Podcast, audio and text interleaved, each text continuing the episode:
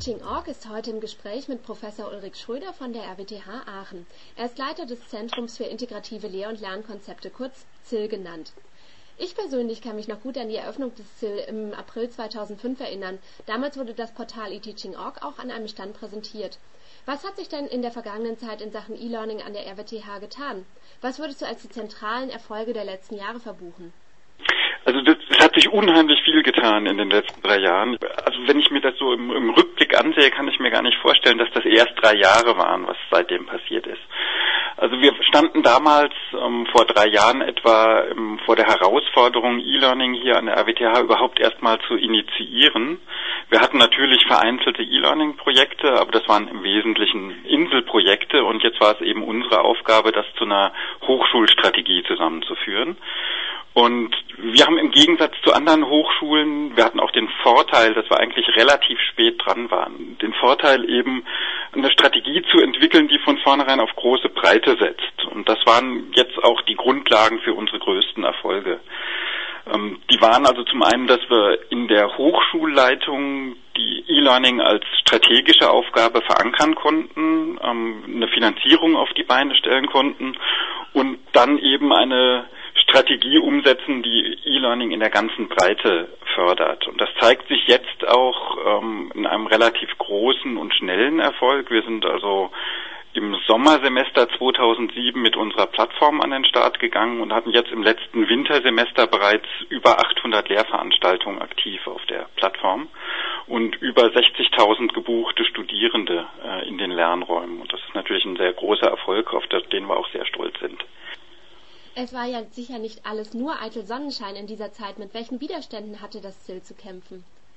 Das ist richtig. Also so im Nachhinein sieht immer alles sehr schön und glatt und positiv aus, aber natürlich hatten wir unterwegs auch einige Hürden, die wir überspringen mussten. Ähm, also nach der erfolgreichen Überzeugungsarbeit im Rektorat hatten wir vor allen Dingen die Aufgabe, die ganze Hochschule mitzunehmen. Und das heißt wirklich die gesamte Hochschule auf allen Ebenen, äh, in allen Gremien, ob Verwaltung, ob Fakultäten, Studierende, Lehrende, alle mussten wir eben an einen Tisch bringen und überzeugen, dass das, was wir machen, ähm, alle voranbringt. Und das war eben auch die, die Hauptaufgabe. Wir hatten also über 70 Veranstaltungen hier in, an der RWTH durchgeführt. Wir haben so 30 bis 40 Berichte geschrieben, immer wieder unsere Strategie erklärt ähm, und da gab es natürlich auch unterschiedliche Meinungen und klar ist, wenn man einen zentralen Dienst anbietet, dann muss man irgendwo einen Kompromiss finden und den auszuhandeln, das war so ungefähr die größte Aufgabe. Und witzigerweise waren schwierigsten Hürden diejenigen mitzunehmen, die bereits E-Learning-Projekte durchgeführt hatten. Also nicht die, die wir neu äh, mit aufgenommen haben, sondern gerade diejenigen, die schon ähm, eigene Systeme hatten und die lieb gewonnen haben und sich natürlich schwieriger davon verabschieden und einen, sagen wir mal, ausgehandelten Prozess gehen. Ähm, aber das ist uns ganz gut gelungen, dadurch, dass wir eben ein eine Portal, eine Integrationsplattform, Integrationsarchitektur entwickelt haben, sodass wir eben auch bestehende Systeme an unser E-Learning-Portal anschließen können und die dadurch mitnehmen können. Das ZIL hat ja im letzten Sommer ein zentrales Lehr- und Lernportal gestartet. Du hast ja eben schon von der sehr hohen und sehr guten Akzeptanz berichtet. Wie wichtig ist aus deiner Sicht ein zentrales Lernmanagementsystem? Also so ein, zentrales System ist ein absolut essentiell und die absolute Voraussetzung, um E-Learning dann auch strategisch und in der Breite einzusetzen. Allerdings, wenn ich jetzt von zentralen E-Learning-System oder Lernmanagement-System spreche, dann denke ich nicht so an ein klassisches Lernmanagement-System. Die sind in der Regel zu eng und nicht so gut auf Hochschulprozesse abgestimmt. Also man kann nicht so ein, ein LMS von der Stange nehmen. Was wir hier in Aachen machen, ist vielmehr eine Integration sehr vieler verschiedener Systeme die wir eben dann in einem Portal zusammenführen und eben einen homogenen Zugang für unsere Nutzer zu den verschiedenen Systemen bieten. Aber wir haben also sehr viele Systeme, die in der Verwaltung zum Einsatz kommen, um Studierendendaten und Prüfungsdaten zu verwalten und diese Prozesse zu organisieren. Wir haben auf der anderen Seite eben ein System, das eben E-Learning an sich oder die kommunikativen und kollaborativen Funktionen unterstützt oder dann E-Tests und Umfragen und solche Dinge unterstützt. Und das muss man alles zusammenbringen. Und bei einer solchen Integration ist das Wichtige, dass man dann Redundanz vermeidet und eine Durchgängigkeit der Prozesse hinbekommt. Und das haben wir eben mit unserem Portalansatz hinbekommen. Was sind neben einem zentralen Portal weitere bedeutsame Schritte, um die Integration digitaler Medien in den Lehralltag voranzubringen? Also da gibt es eine ganze Menge das wir drumherum äh, machen müssen. Also das Wichtigste ist im Prinzip eine konsequente Kompetenzentwicklung bei allen Beteiligten hinzubekommen. Das heißt also im Wesentlichen zunächst mal bei den Lehrenden, dass man sie eben dahin bringt, auch sich innovative didaktische Konzepte zu überlegen und eben E-Learning auch dort einzusetzen, wo es didaktische Vorteile bringt. Und auch nicht immer, also obwohl ich natürlich als E-Learning-Vertreter davon überzeugt bin, dass man in vielen Szenarien sehr gut E-Learning einsetzen kann, so ist immer noch auch die Tafelvorlesung ein wichtiges Element. Und in dieser Diskussion mit den verschiedenen Kulturen versuche ich immer rauszukitzeln, wo sind Vorteile, wo könnt ihr das einsetzen und ähm, wo muss auch die klassische Vorlesung weiter erhalten bleiben. Also die Kompetenzentwicklung ist wichtig, dann die Begleitmaßnahmen, die ich schon geschildert habe, also dass man Support bietet, dass man eine stabile technische Infrastruktur hat, ist ganz wichtig. Und was ich mir noch mehr wünsche, ist eigentlich, dass eben auch solche neuen Ansätze auch mehr honoriert werden. Also zum Beispiel, dass didaktische Kompetenz, E-Learning-Kompetenz auch in Zukunft bei Berufungen eine Rolle spielt. Ich bin in einigen Berufungskommissionen und in denen, in denen ich bin, frage ich immer auch nach, welche Erfahrungen haben Sie, was können Sie sich vorstellen, wie wollen Sie eben Lehre gestalten. Ähm, aber das sollte eigentlich generell in jeder Berufung eine wichtige Rolle spielen. Und umgekehrt muss es natürlich auch besser honoriert werden. Momentan ist es so, wenn ich E-Learning-Einheiten entwickle und wirklich auch Selbstlerneinheiten durchführe, dann kann man das nicht wirklich auf das Lehrdebutat anrechnen, obwohl es vom Aufwand und vom Lehreffekt und Lerneffekt natürlich mindestens genauso wertvoll ist wie reine traditionelle Anwesenheitslehre. Insofern muss man da eben auch sehen, wie es eben entsprechend anerkannt wird.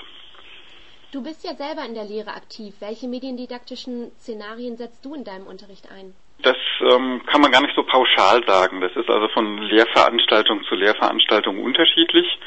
In den Grundvorlesungen geht es mir im Wesentlichen darum, die Studierenden so zu einer kontinuierlichen, aktiven Mitarbeit zu bewegen. Das heißt, da bilden wir im Wesentlichen wöchentliche Übungsaufgaben ab ähm, wir haben äh, Selbstlerneinheiten, in denen Studierenden direkt nach der Vorlesung überprüfen können, was haben sie jetzt davon mitgenommen, wo sind vielleicht noch Lücken. Ähm, wir haben Programmieraufgaben, die zum Teil automatisch oder halbautomatisch korrigiert werden, so dass eben ein schnelleres Feedback da ist für die Studierenden. Ähm, und dann im Wesentlichen natürlich so eine Distribution von Lernmaterialien. Also wir stellen alle Folien bereit, wir zeichnen alle Vorlesungen auf und stellen die als foliensynchrone Audio-Streams bereit. Das wird sehr, sehr gut angenommen. Ähm, ich stelle alle Code-Beispiele, die ich in der Vorlesung verwende, ins Netz, sodass die eben heruntergeladen werden können und die Studierenden das, was ich in der Vorlesung vorgeführt habe, nochmal nachvollziehen können, selbst Variationen programmieren. Also das sind so die, die Elemente, die wir im Grundstudium einsetzen, also aktivieren, aktives, kontinuierliches Arbeiten. Im Hauptstudium geht es dann mehr um die kommunikativen Funktionen und die Zusammenarbeit. Also da stellen wir Artikel bereit, ähm, die diskutiert werden. Da entwickeln Studierende gemeinsam ein Wiki oder können einen Blog schreiben. Ähm, wir haben kleine Projekte, die sie bearbeiten und eben auch bereitstellen und gegenseitig bewerten, evaluieren. Also da geht es mehr um die Zusammenarbeit und eine Kooperationsplattform. Natürlich haben wir da auch die Vorlesungsfolien zum Download und Beispiele und so, aber das ist nicht mehr so wichtig wie im Grundstudium. Also insofern gibt es da verschiedene Szenarien.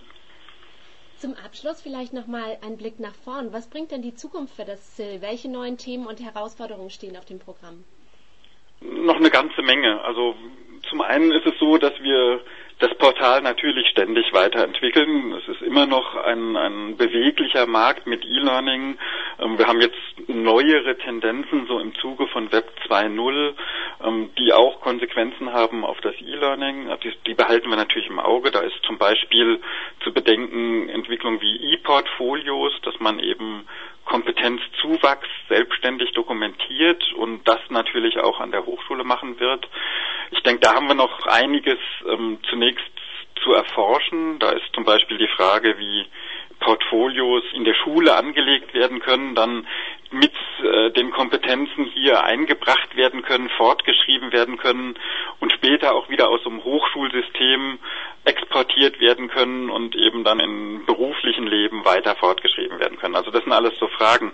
Dann mich persönlich interessieren ähm, in der Forschung vor allen Dingen Fragen rund um den Lernprozess. Wir entwickeln Systeme, die Studierende beobachten bei der Durchführung von, sagen wir mal, Aufgaben, Projekten, äh, Übungsaufgaben, Lerntätigkeiten dazu eben möglichst qualitativ und intelligentes Feedback geben, weil sie einfach eben vergleichen gegen Standardfehler oder weil man eben einige Dinge auch ähm, formalisieren kann, also in der Programmierung oder Automatentheorie zum Beispiel können wir da einiges machen. Und insbesondere auch den Lernprozess beobachten und anregen, darüber nachzudenken, du hast das so und so geplant, ähm, das System beobachtet dich dabei und sagt dir jetzt so hast du gelernt und einfach eine Reflexion anzuregen und darüber nachzudenken, ob ich so effizient lerne und, und Erfahrungen eben zu machen, wann komme ich gut vorwärts und wann nicht. Das sind also so Punkte, die mich in der Forschung interessieren. Dann denke ich hier im, im CIL werden wir in Zukunft auch an Prüfungssystemen arbeiten. Also dass, dass zunehmend auch Prüfungen elektronisch abgenommen werden können. Das sind auch wieder sehr facettenreiche Aspekte, die wir da erarbeiten müssen, also rechtliche Ausfallsicherheit und überhaupt die Prüfungsform zu etablieren. Ähm, ich denke aber, dass man in einigen Bereichen einige Vorteile erzielen kann. Also mich stört immer in der Programmierung zum Beispiel, dass nur ein kleiner Teil auf Papier wirklich gut geprüft werden kann, obwohl Programmieren ja gerade am Rechner mit dem Compiler mit Werkzeugen durchgeführt wird. Das würde ich viel lieber eben auch äh, abprüfen können. Und das gibt es in, in allen Bereichen, dass eben Studierende mit Werkzeugen arbeiten und in der Prüfung dann natürlich auch viel besser in dieser Arbeit bewertet werden sollten. In der Medizin oder bei den Ingenieuren, in der Mathematik, überall ist das möglich.